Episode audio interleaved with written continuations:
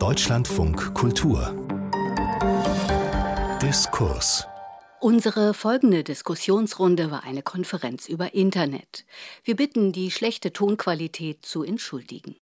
Im Rahmen der deutschen Ratspräsidentschaft EU beginnt heute eine Veranstaltungsreihe unter dem Titel Shared Heritage Gemeinsames Erbe mit einer Podiumsdiskussion.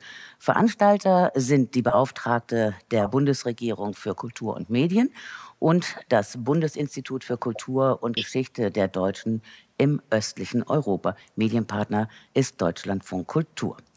Im Mittelpunkt unserer Diskussion heute stehen die Literaturen und die Frage, wie Sie das gemeinsame Erbe aufgreifen. Mein Name ist Silke Behl und das sind meine Gäste. Da ist Josef Zoderer, 1935 geboren in Südtirol. Er war vier Jahre alt, als sich die Südtiroler für Deutschland oder für Italien entscheiden mussten, also für Mussolini oder Hitler. Josef Zoderers Werk kreist um die daraus resultierenden Identitätskrisen, um das Leben zwischen den Kulturen, das für Familien auch zur Zerreißprobe wird oder wurde. Zoderers Romane sind Bestseller. Er ist einer der großen Hansa-Autoren und erhielt zahlreiche Auszeichnungen. Josef Zoderer, ganz kurze Frage zu Beginn und zum Auftakt unserer Diskussion. Das gemeinsame Erbe, Shared Heritage, was ist das für Sie? Für mich ist das gemeinsame Erbe die gemeinsame Kulturseele. Das heißt für mich auch unsere gemeinsame Sprachseele, die im antiken Griechenland zu atmen begonnen hat. Aber darüber hinaus ist es auch das Erbe der europäischen Werte, Humanismus, Durst nach Freiheit und auch die Erfahrung des Widerstands, die Erfahrung vor allem der Unterdrückung. Ja, die gemeinsame Kulturseele, die gemeinsame Sprachseele und die gemeinsame Erfahrung von Unterdrückung und vielleicht auch Freiheitskampf. Dann haben wir Katalin Florescu, 1967 in Rumänien geboren, 1982 in den Westen geflohen. Er ist heute Schweizer Bürger. Sein Herkunftsland, die lange Geschichte der Migrationsbewegungen in Europa, das Aufbrechen das Ankommen, die immerwährende Sehnsucht und ganz wichtig vielleicht auch die Resilienz des Einzelnen. Das alles prägt sein Werk. Im Mittelpunkt steht immer der Überlebenskampf der kleinen Leute. Floresco gilt als einer der großen europäischen Erzähler und wurde auch vielfach ausgezeichnet. Katalin Floresco, ganz spontan, wie ist Ihre Antwort auf die Frage? Das gemeinsame Erbe? Ähm, ich bin mit 15 aus Rumänien raus mit meinen ja. Eltern und ich befand mich nicht mehr dort 1989, als auch Rumänien, auch das rumänische Volk sich befreite von der Diktatur der Kommunisten. Ich denke, aus der Erfahrung des letzten Jahrhunderts mit so vielen vernichtenden Kriegen und Diktaturen ist es ganz sicher ein gemeinsamer Serbe, der Kampf um die Würde des Menschen und das heißt Demokratie. Das, was ja heute vielfach und was ich ja auch mit großer Besorgnis auch beobachte, was vielfach aufgeweicht oder es wird versucht, das aufzuweichen in manchen Ländern im Westen, aber sehr wohl auch im Osten, ja. wenn wir an Ungarn oder Polen denken. Dieser Kampf um die Würde des Menschen, die ich ja auch in meinen Büchern ja dauernd darstelle und was sie mit Resilienz auch meinten. Ja, wir ja. kommen später noch ganz genau darauf ja. äh, zu sprechen. Vielen Dank, Katalin Floresco. Und dann in der Runde Sabrina Janisch. Das ist die jüngste in der Runde heute. Sie ist 1985 in Westdeutschland geboren, in eine deutsch-polnische Familie hinein, studierte kreative Schreiben in Hildesheim und Polonistik in Krakau. Das Leben zwischen den Kulturen prägt ihr Werk, das hoch gelobt wird, und zwar sowohl in Deutschland als auch in Polen. Sabrina Janisch war unter anderem die erste Stadtschreiberin in Danzig. In Deutschland gehört sie mittlerweile zur ersten Riege der jungen Schriftstellergeneration. Sabrina Janesch, Sie sind eine andere Generation. Sie haben gehört, was Ihre Kollegen Josef Zoderer und Katalin Floresco gesagt haben. Wie wäre Ihre Antwort auf die Frage nach dem gemeinsamen Erbe? Ja, meine Antwort wäre wohl der nach wie vor aktuelle Wunsch und das Streben danach, Identität und Heimat, Herkunft neu zu definieren, nach den gemeinsam erlebten Traumata des äh, Zweiten Weltkriegs und den danach folgenden Ereignissen von Flucht und Vertreibung. Das passierte in Deutschland, in Polen, in der Ukraine Und egal in welches dieser Länder man fährt, man hört eigentlich ähnliche Geschichten und ähnliche Versuche, eben neu für sich zu definieren, was Heimat sein kann und woran man sie eigentlich anknüpft. Mhm. Und das ist für mich ein gemeinsames Weben an einem Erzählteppich oder äh, eben dieser Versuch, für sich selber festzustellen, wo sind wir nun daheim. Ich finde es ganz interessant, Frau Janisch, dass Sie die Einzige sind jetzt hier in der Runde, die das Thema Heimat oder Herkunftsland der Familie anspricht. Ich glaube, dem gehen wir jetzt mal genauer auf die Spur. Das 20. Jahrhundert steht im Mittelpunkt all der Bücher, über die wir heute hier reden. Wir lesen von Menschen und Biografien, die Spielball der Großmächte waren. Wir lesen von Zugehörigkeiten und Identitäten, die zu formalen Akten degradiert wurden in der Geschichte. Vor allem aber lesen wir von individuellen Schicksalen.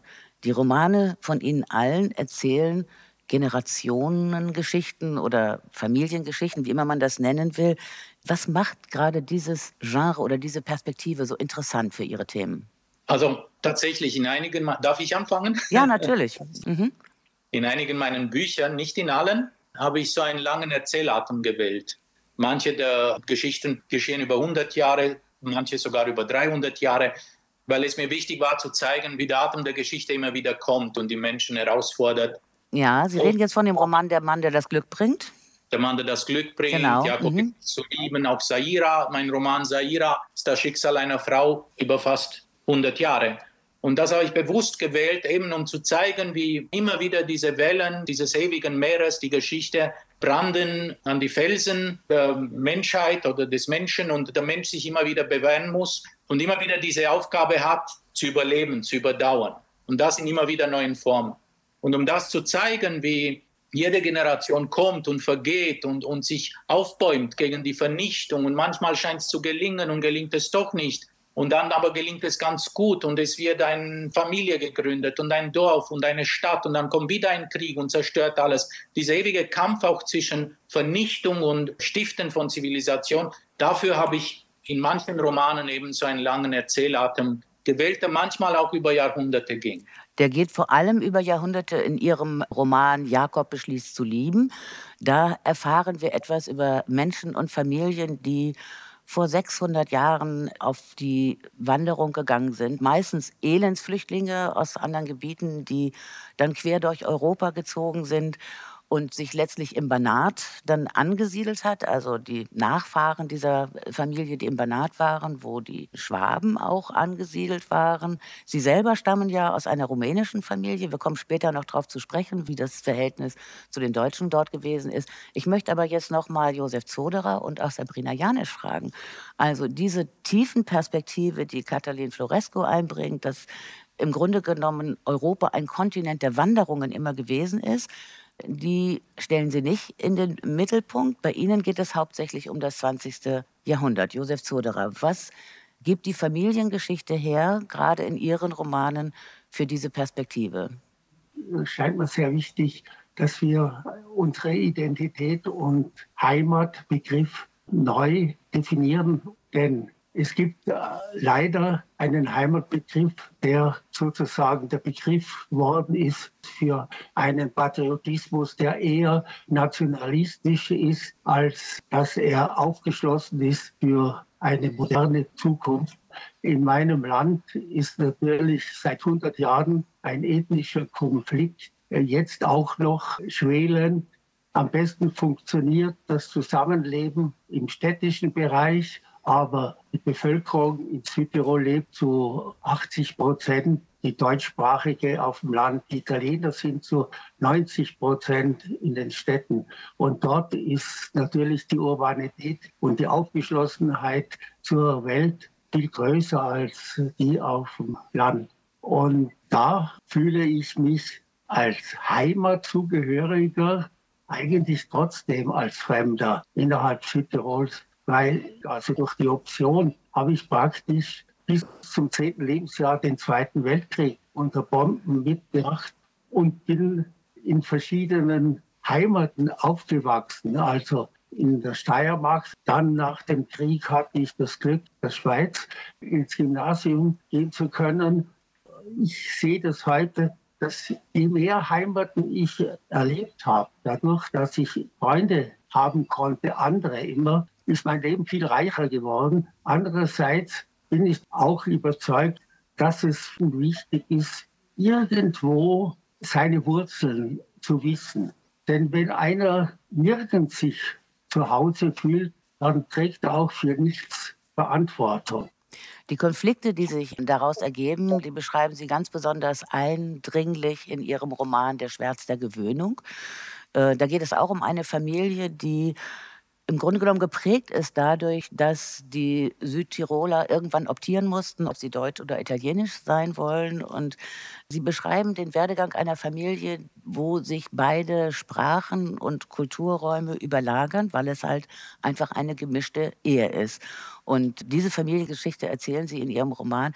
Ich finde, das ist sehr gut ausgearbeitet, weil man nicht den Eindruck bekommen, man muss sich für die eine oder andere Seite entscheiden. Also alle Hauptfiguren in diesem Roman haben ihr Recht auf ihren Standpunkt und man erfährt sehr viel darüber, was das für enorme Konflikte mit sich bringt, wenn gerade in einer Familie diese Trennungslinie verläuft. Und das ist auch bei Sabrina Janisch der Fall, äh, vor allem in dem Roman Ambra, da geht es um eine deutsch-polnische Familie. Was hat Sie an dieser Familiengeschichte so besonders interessiert, Frau Janisch? Genau diese Trennungslinie, die Sie eben schon angesprochen haben. Ambra handelt von einer Familie, die nach dem Zweiten Weltkrieg ja auseinandergerissen wurde oder vielmehr auseinandergegangen ist. Einige Mitglieder der Familie sind nach Deutschland gegangen und die anderen sind eben in Danzig verblieben und wurden polonisiert. Und Anstoß der Geschichte ist eben der, dass äh, meine Protagonistin Kinga nach dem Tod ihres Vaters zurückgeht nach Danzig und dort erstmalig ihre polnische Familie kennenlernt und abtaucht und sich komplett äh, hineinbegibt eigentlich in, in diese Stadt und in das Mysterium, äh, das darin besteht, wie die Geschichte ihrer Familie mit der Geschichte der Stadt verwoben ist. Das ist ganz besonders interessant, vielleicht auch für Josef Zoderer. 1939 mussten sich die Menschen auch in Danzig entscheiden, wo sie zugehörig sein wollten. Also man musste sich eintragen in Volkslisten, ob man äh, deutsch sein wollte oder polnisch. Danzig war ja immer noch eine freie Stadt, eine unabhängige Stadt mit einer gewissen Autonomie. Auch da vielleicht eine Parallele noch zu Südtirol. Und die Menschen waren dann plötzlich in bestimmten Situationen gefangen und daraus entwickeln sich natürlich in der Folge auch Spaltungen, Risse in der Familie, eine Situation, in der man sich gar nicht mehr verständigt, nicht mehr versteht, nichts mehr miteinander zu tun hat?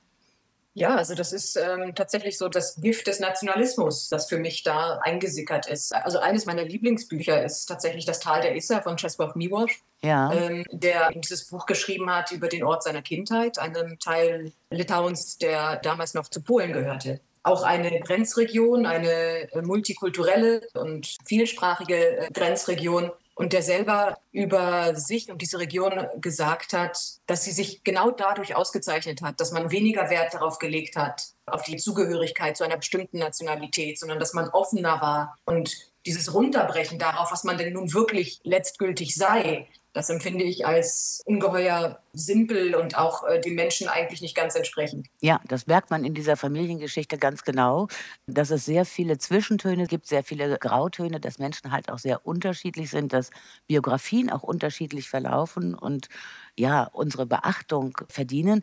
Nun sind Sie 1985 in Westdeutschland geboren eine deutsch-polnische Familie, darüber haben wir schon ganz kurz gesprochen. Was war für Sie in Ihrer Generation eigentlich der Anlass aufzubrechen für Ihren ersten Roman Katzenberge, so heißt er? Und da hat man ja schon den Eindruck, dass es eine sehr persönliche und sehr weite Reise auch geworden. Ja, also ich denke tatsächlich, dass für die Angehörigen meiner Generation oder die Schriftsteller meiner Generation, dass es da mehrere Impulse gibt, sich mit der Vergangenheit oder speziell mit der eigenen Familiengeschichte zu beschäftigen, die ja in den allermeisten Fällen sehr stark berührt oder beeinflusst wurde von den Traumata durch den und nach dem Zweiten Weltkrieg. Ein Impuls könnte sein, und das war für mich damals auch der Fall, für Katzenberge, ähm, das Ableben der, der Großelterngeneration. Dass das ein wichtiger Impuls ist, dass man in dem Moment innehält und noch einmal um sich blickt und wie eine Art Nachlese betreibt dass man einmal noch mal innehalten möchte und feststellen, Moment, bevor jetzt etwas unwiederbringlich fort ist in Gestalt dieses Großvaters, einmal noch feststellen, woher kam er, dieser fulminante Geschichtenerzähler, der die ganze Familie so sehr geprägt hat. bis in die letzten Generationen hinein. Ja, und das war, das war mhm. der große Motor. Ja, und Sie sind dann nicht nur nach Polen gefahren, Sie sind bis in die Ukraine gefahren, um die allerersten Ursprünge auch zu erkunden. Und das alles hat natürlich mit dem Verlauf des Zweiten Weltkrieges, mit dem Thema Flucht und Vertreibung zu tun. Das ist ja für viele Deutsche ein Tabuthema gewesen. Spüren Sie irgendwelche Tabus über Ihre Themen zu schreiben? Das ist jetzt auch eine Frage an alle und besonders auch an Katalin Floresco vielleicht. Nein, äh, es gab nach der Befreiung äh, vom Kommunismus zuerst einmal in den 90ern, so viel ich es weiß, ich lebe ja nicht mehr in Rumänien schon seit meiner Jugend, kein besonderes Interesse an der literarischen Aufarbeitung zuerst einmal. Es braucht offenbar etwas Distanz, obwohl die Literatur dann boomte, gerade in den 90ern wieder. Überhaupt nicht und ich begegnete auch kein Misstrauen, als ich meine Bücher in Rumänien vorstellte. Gerade die Geschichte von Jakob Beschliebs Lieben handelt ja von äh, vom Schicksal der Deutschen, der Banater Schwaben, nicht zu verwechseln mit den Siebenbürger Sachsen. Das Banat, wo ich aufgewachsen bin, mit meiner Heimatstadt Timișoara, ist ein Zipfel von Siebenbürgern, aber gehört nicht wirklich dazu. Es gab etwas Verstörung innerhalb dieser deutschen Minderheit, dass ich über sie schreibe, einer kleinen Gruppe von Menschen, die fand, dass das nicht korrekt dargestellt ist. Was war nicht korrekt dargestellt? ähm, die Art und Weise, wie ich sie beschreibe, also nicht so heldenhaft, wie sie es sich gewünscht hätten, sondern ja. auch sehr menschlich. Ähm, außerdem mit einer Hauptfigur, eben der Jakob, der am Schluss beschließt zu lieben, sogar seinen eigenen Vater zu lieben, der ihn ja verraten hat und der ihn ja ausgeliefert hat der Roten Armee. Dieser Jakob ist ja eigentlich ein sehr positiver Protagonist in meinen Augen. Aber das sind andere, es ist keine folkloristische Geschichte aus der Mitte dieser, dieser Kultur, und insofern gab es dort ein bisschen Verstörung. Bei all dem natürlich auch sehr Positiven, was es gab aus der Ecke der Banater Schwaben. Ja, ähm, aber die, ich muss einmal kurz nachhaken. Die Banater ja. Schwaben sind möglicherweise auch etwas irritiert gewesen, weil sie in dem Roman ja auch ziemlich detailliert beschreiben, wie schnell die Deutschen oder Banater Schwaben, ja. die deutsche Ethnie, sich dann quasi auch äh, den Nationalsozialisten angeschlossen haben und sehr empfänglich waren für diese Ideologie. Äh, das ist möglich. Das wurde mir so nie mitgeteilt, aber es ist durchaus möglich. Aber das ist ja auch die Realität. Sobald die Deutschen in Rumänien äh, wählen durften, ob sie sich der rumänischen Armee anschließen oder der deutschen, haben durchaus einige, viele sich entschieden für die, äh, auch für die deutsche Armee und sind dann in der Wehrmacht in den Krieg gezogen und manche sogar in der SS. Das ist so. Das sagt aber nichts darüber aus, über das Unrecht, das ihnen anschließend auch geschehen ist, im Sinne der Verfolgung durch die Kommunisten. Und die Deportierung, äh, Deportation. Deportation und der Enteignung, die ihnen dann geschah Ende der 40er und Anfang der 50er Jahre. Also wieder ein ganz großes Unglück, diesmal eben für die Deutsch-Rumänen. Ja, ich möchte noch auf einen Punkt mal zu sprechen kommen. Es ist jetzt schon einige Male die Rede gewesen von dem Gegensatz äh, Stadt und Land. Also Banat ist auch eine eher ländliche äh, Region. Auch die österreichischen oder Südtiroler Täler haben eine ganz eigene Kultur. Und äh, Sabrina Janisch, als Sie auf die Reise gegangen sind, sind Sie auch eher durchs ländliche Polen gefahren. Kann man wirklich sagen, es gibt einen grundlegenden Unterschied äh, zwischen der ländlichen Kultur und der städtischen Kultur? Die Frage also, geht an, äh, an Frau Janisch? Eigentlich an, an alle, eigentlich an alle. Dann, dann, fangen Sie an, Frau Janisch. Ich habe ja, was zu sagen. Dankeschön, Herr Flores. vielleicht auch, ja. Sehr gerne. Ja, also was für mich tatsächlich ungeheuer faszinierend und, und äh, bestechend daran war, dieses ländliche Milieu in den Fokus zu nehmen. Also abgesehen davon, dass es auch sehr nah dran war an der Realität meiner eigenen Familiengeschichte, war die die ganz intime und intensive Auseinandersetzung der Protagonisten mit ihrer eigenen kleinen Welt dort auf dem Bauernhof und dieser ganz kleinen Blase, die diese Menschen dort umgeben hat. Anders als in einer Stadt, wo so ungleich mehr Menschen um einen herum sind, mit denen man sich austauschen kann und wo man sich vergewissern kann, was gerade geschieht, wo man sich befindet, was passiert. Und wenn man aber in dieser Blase ist, auf dem Bauernhof, fand ich es ungeheuer äh, interessant zu beobachten, wie sich mein Protagonist verhalten würde diese Welt sich wirklich zu eigen zu machen, sie buchstäblich beackern zu können und äh, sich selber von diesen Albträumen und von diesen Heimsuchungen zu befreien. Das war für mich äußerst intensiv und ich glaube auch lohnend. Das ist interessant und eine ganz andere Perspektive als die, die wir zum Beispiel bei Ihnen, Josef Zoderer, finden in Ihrem Roman äh, Der Schmerz der Gewöhnung vor allem. Da hat das Land oder das Dorf eher so ein ja, ich würde fast sagen, dumpfen Charakter, wo auch sich sehr schnell ja, extreme politische Anschauungen und Ideen verbreiten, wo man wenig Austausch hat. Also der Gegenpart in ihren Büchern ist dann Meran, die italienisierte äh, Stadt, wo einfach, glaube ich, mehr passiert und wo mehr Austausch passiert, wo mehr unterschiedliche Leute auch auftauchen. Ja, also in den Städten wie vor allem Bozen, Meran, aber auch in den anderen Städten, die wir haben, Brixen oder Bonegg, ist das Zusammenleben zwischen Italiener und Deutschen von Anfang an leichter vor sich gegangen. Auf dem Land hat man die Italiener ja gar nie gesehen, aber man hat sie als Propagandafiguren verzerrt, mit Vorurteilen behaftet, ohne dass man sie kennenlernen konnte. Erst durch den Tourismus, da sind ja sehr viele Italiener ganz naiv sozusagen auf Südtiroler Land hinaus in den Urlaub gefahren und so weiter. Dann haben auch die einheimischen Deutschsprachigen bemerkt, dass das ja gar keine Schlägertrupps oder weiß Gott was sind, wie es unter den Faschisten tatsächlich passiert ist. Als die Faschisten in den 20er, 30er Jahre, 40er Jahre da waren, die sind wirklich mit Revolvern auch äh, auf Südtiroler Trachten tragende Menschen losgegangen und so weiter.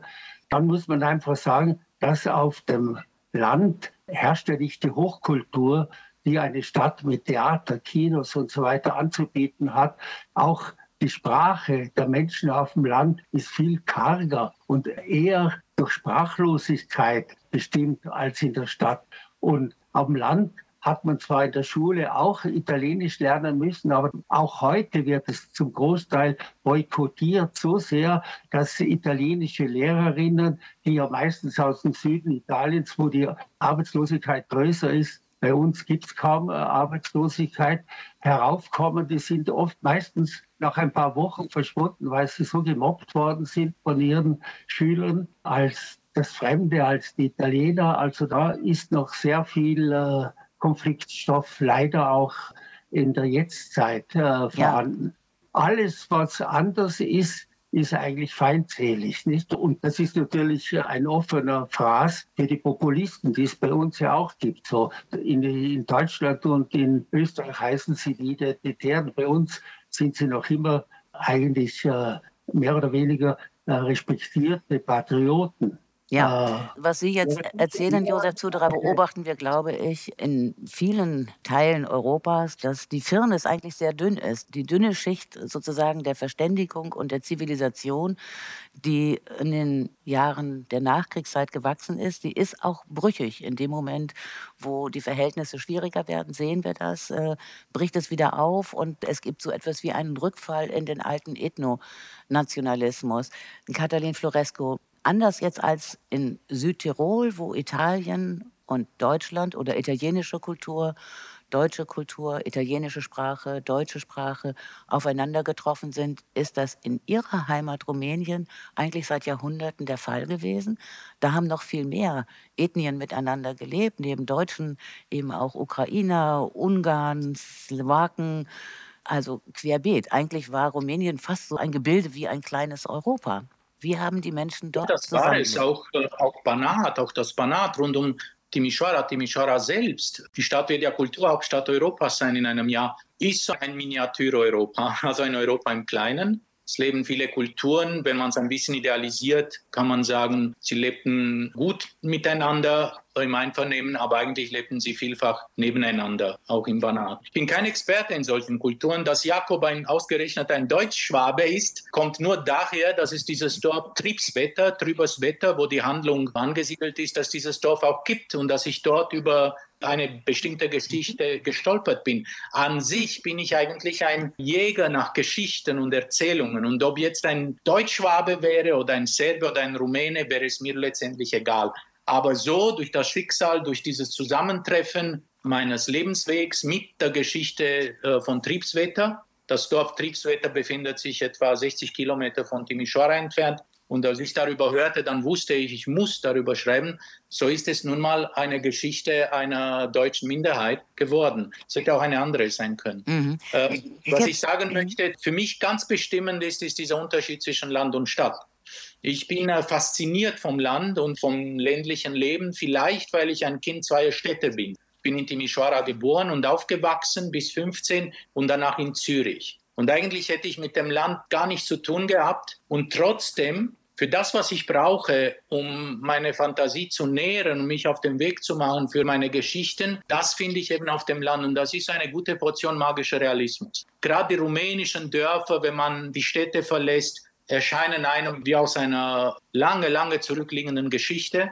Und auf dem Land haben sich in Rumänien Tendenz abnehmen, denn drei Millionen Rumänen sind im Ausland. Also das Land entvölkert sich auch haben sich noch so Formen aufbewahrt, Folklore, Mythen, Aberglaube, Legenden, das ist alles noch da. Allerdings darf man das nicht zu stark idealisieren, denn der Preis dafür ist eine gewisse Rückständigkeit und eine sehr große Armut. Und wenn wir schauen, dass die Postkommunisten bis vor einem Jahr noch an der Macht waren in Rumänien, weil sie sicher sein konnten der Unterstützung gerade durch das Land, während die urbanen Zentren Rumäniens viel mehr Richtung Europa, Richtung Demokratie gingen. Also das Land hat zwei Seiten und das hat mich immer fasziniert und dieses Spannungsfeld zwischen äh, dem Reichtum des Landes und der Menschen, die in den Dörfern leben und der Karpaten und der weiten Ebenen Rumäniens und der Städte, das war immer so ein, ein sehr guter Nährboden für mich. Ja, eine kurze Nachfrage dazu. Dieser magische Realismus, den Sie vorfinden, noch in den Geschichten auf dem Lande, die beseelte Natur und die Jagd nach Geschichten, ist das das Hauptmotiv für Sie, immer wieder zurückzukehren in Ihr Herkunftsland? Oder ist es, wie jetzt Sabrina Janisch gesagt hat, auch die Frage nach der eigenen Identität, nach der Zugehörigkeit oder Herkunft? Die Sache mit der Identität hat mich nie groß gejuckt, ehrlich gesagt. Ich gehöre zu beiden Kulturen, Rumänien und der Schweiz, bin mit 15 raus, spät genug, um Rumänien zu vergessen. Das geschah nie.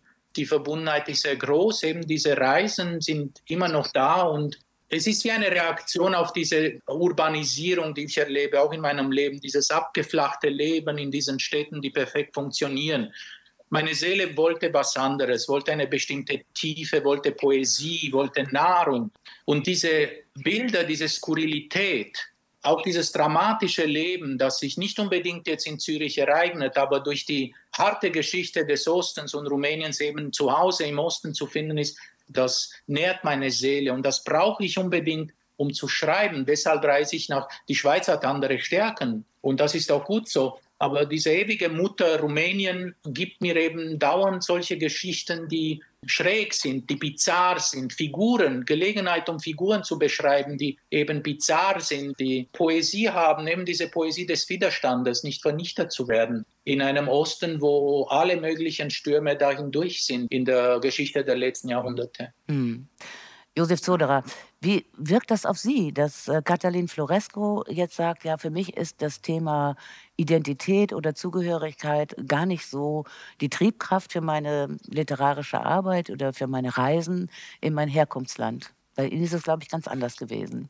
Ehrlich gesagt ist es mir auch so gegangen, dass ich die erste Hälfte meines Lebens auch nicht äh, mir Gedanken über die Identität gemacht habe.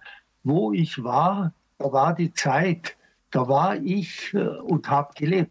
Aber das Erlebnis, dass ich äh, letzten Endes eine Außenseiterrolle immer gespielt habe in den verschiedenen Ländern und das aber nicht sofort gemerkt habe, dass ich in der Schweiz ein Chink war, das heißt einer, der nicht weiter als bis fünf rechnen kann. Das hat mich eigentlich nicht beleidigt. Erst im Nachhinein, wenn ich geschrieben habe, dachte ich immer, wenn das meinen Söhnen, meiner Tochter geschehen würde, das würde ich nicht dulden. Ja, äh, danke, Josef Zoderer. Sie haben gesagt, dass Sie sich erst im Schreiben bewusst wurden, dass vielleicht Zugehörigkeit oder Identität ein Thema für Sie ist. Äh, Sie haben ja sehr viele andere Bücher auch geschrieben, wo diese Fragen gar nicht so im Vordergrund stehen. Sabrina Janisch, ich möchte dieses Thema mal an Sie weiterreichen. Ist Ihnen das auch so gegangen, dass Sie im Schreiben auch noch mal so einen bewusst Werdungsprozess erlebt haben, dass Identität oder Zugehörigkeit ein Thema ist? Ja, also ähm, für mich war das, ich muss fast sagen, leider immer schon, schon eine große Frage, die ich mir selber als Kind bereits gestellt hatte, nach der Herkunft unserer Familie. Denn ohne das jetzt allzu ausführlich ähm, beschreiben zu wollen, auch die, die deutsche Seite meiner Familie, äh, die Familie meines deutschen Vaters, auch das waren Flüchtlinge, Vertriebene, die in den 1950er Jahren tatsächlich aus Kasachstan zurückgekommen sind. Das waren deutsche Zivilgefangene. Ein Phänomen, über das so gut wie gar nicht bis jetzt geschrieben wurde, das aber knapp äh, eine Million Deutsche betroffen hatte. Also das waren Menschen, die ihre ursprüngliche Heimat aufs Gründlichste verloren hatten, deren Heimat es nicht mehr gab. Die lag in Polen. Die wurden eben nach Norddeutschland verpflanzt oder da untergebracht von Adenauer so dass ich mit diesem norddeutschen Städtchen, in dem ich aufwuchs, so gut wie nichts gemein hatte. Also ich habe diese Erinnerung an die Trachtenvereine vor Ort. Meine Eltern waren da nie zugange und haben da nie teilgenommen. Und da habe ich sehr gemerkt, Mensch, eigentlich, obwohl wir Deutsch sprechen, obwohl mein Vater Deutsch ist, kommen wir nicht von hier. Und dann gleichzeitig natürlich unmittelbar das Fremdsein durch die polnische Mutter. Und dann aber, wenn wir in Polen waren, auf dem Hof meiner Familie in Polen, gleichzeitig auch das Bewusstsein darüber, dass dieser Hof auch nicht seit besonders langer Zeit zu uns gehört, sondern auch eben erst seit dem Ende des Zweiten Weltkrieges und in die Geschichten meines Großvaters stets ein Unbehagen mitschwang gegenüber diesem Hof und diesem ganzen gesamten Landstrich.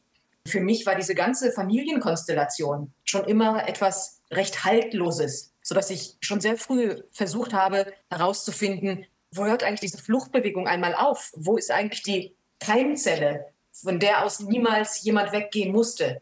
Es gibt diese Zelle nicht und ich vermute, das ist etwas ganz Aussagekräftiges für die menschliche Natur, für uns als europäische Zivilisation und dass das vielleicht einfach ein von sich aus ein per se falscher Gedanke ist, zu überlegen und herausfinden zu wollen, was man jetzt schlussendlich wirklich sei. Denn ich denke, man muss diese Pluralität und diese, diese Vielstimmigkeit einfach aushalten und wirklich daraus mitnehmen, dass wir alle gemeinsam sehr gut und sehr wohl miteinander leben können. Diese Vielstimmigkeit ist ganz wichtig, glaube ich, in all ihren Romanen. Das ist auch das Besondere daran, wie erzählt wird. Es wird ja immer aus verschiedenen Perspektiven erzählt. Es werden mehrere Perspektiven mit hineingeholt. Was macht diesen Punkt gerade so wichtig? Katalin Florescu vielleicht dazu. Ah, ich kann das nicht so ganz bejahen. Es gibt immer einen Ich-Erzähler, der eigentlich die Geschichte erzählt und manchmal weit zurückgreift bei den am Anfang alle Dinge, am Anfang meistens mit den Großeltern. Und ich folge dann dieser zentralen Achse durch die Geschichte. Also ich wechsle selten eigentlich die Perspektive und ich beginne sehr früh. Ich beginne bei Großeltern oder sogar bei den Urgroßeltern, eben weil mich auch diese alte Welt sehr interessiert. In meinem neuen Roman jetzt beginne ich auch 1892. Bei Saira ging es los in den 20er Jahren des letzten Jahrhunderts. Bei Jakob beschließt zu lieben ebenfalls. Also ich gehe weit, weit zurück, um dann irgendwann in der Gegenwart zu landen. Und es zeigt sich letztendlich, dass der Protagonist das Schicksal teilt mit seiner Familie und mit einer ganzen Gruppe von Menschen, die vielleicht aufgebrochen sind, um ein besseres Leben zu fühlen, wie in Jakob beschließt zu lieben. Im Banat aus Lothringen herkommend oder Zaira, die Rumänien verließ, um nach Amerika zu reisen, in die vermeintliche Freiheit Amerikas und sie dort nicht findet. Oder ich mit meiner Familie in meinem ersten Roman Wunderzeit Rumänien verlassen haben, 1982, das kommunistische Rumänien Ceausescus, um äh, die Freiheit zu suchen. Und sie fanden teilweise in der Schweiz. Und der Protagonist erzählt so seine Geschichte und es ist gleichzeitig die Geschichte vieler Generationen, die sich damit verweben. Und das finde ich spannend und gleichzeitig ist es auch Sozialgeschichte äh, und es ist Kulturgeschichte, weil mir das alles so gefällt. Deshalb gehen bei mir die Recherchen so lange. Ich bin jetzt seit einigen Jahren dran mit dem neuen Roman. Manchmal dauerten die Recherchen alleine drei, vier Jahre, weil ich mich nach allen Richtungen ausbreiten möchte und alles kennenlernen möchte. Ich werde dann sehr neugierig und sehr genau um herauszufinden, wie Menschen in einer bestimmten Epoche gelebt haben, was sie angetrieben hat, was sie herausgefordert hat, Jetzt schreibe ich einen Roman über Bukarest. Es wird eine Referenz sein an diese Stadt an der Peripherie Europas, die so wenig bekannt ist, die aber eine sehr, sehr spannende Geschichte hat, geprägt von Katastrophen und nicht zuletzt die Kommunisten, die ein Drittel der Stadt zerstört haben. Und auch da gehe ich weit, weit zurück in der Zeit. Und der Erzähler aber ist jemand, ein alter Mann, der sich in den 80ern zusammen mit den anderen befreit auf den Straßen Bukarests im Dezember 89 von den Kommunisten.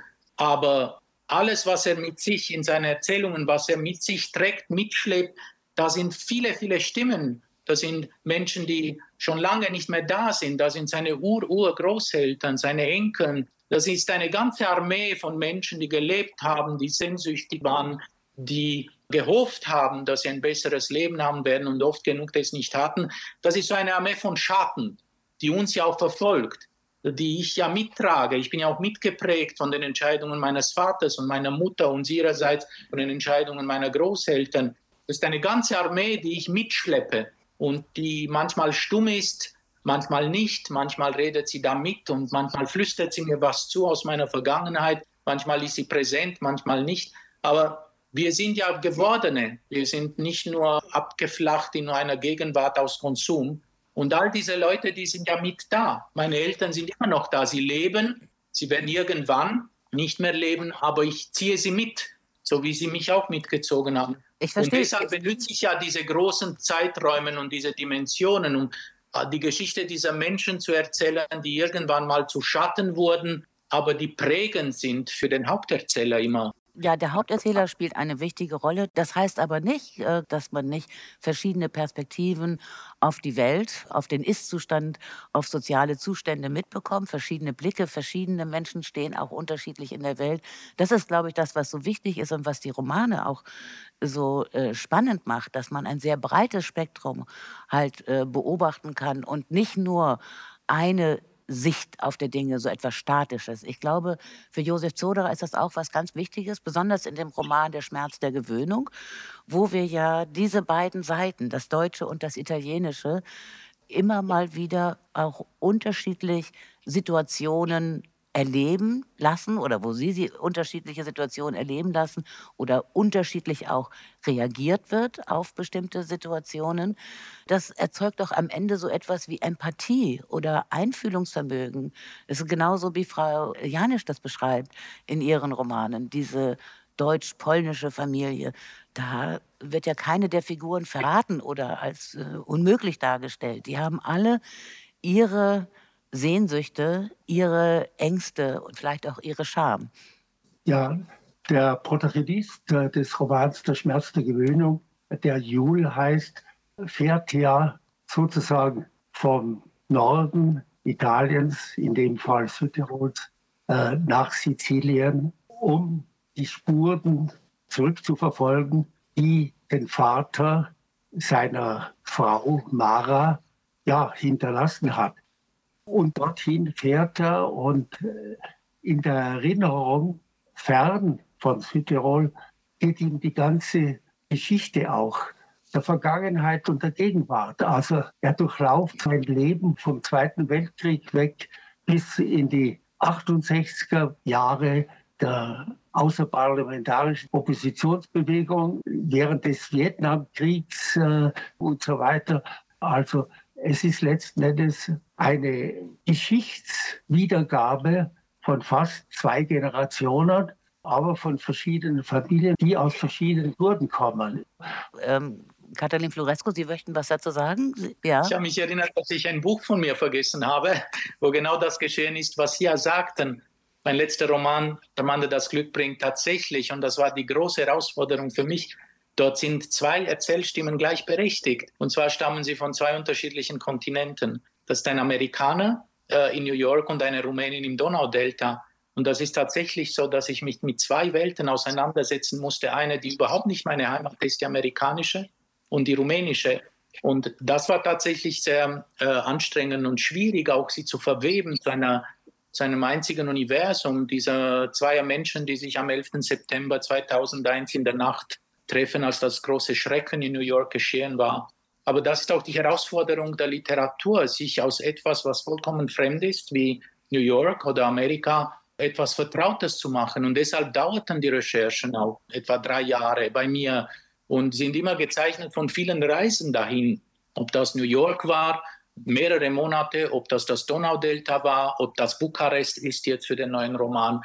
Also sich eine an sich fremde Welt eigen machen und sie begreifen in ihrer Sinnlichkeit und Unmittelbarkeit und Konkretheit, das ist das, was mich packt und was mich interessiert.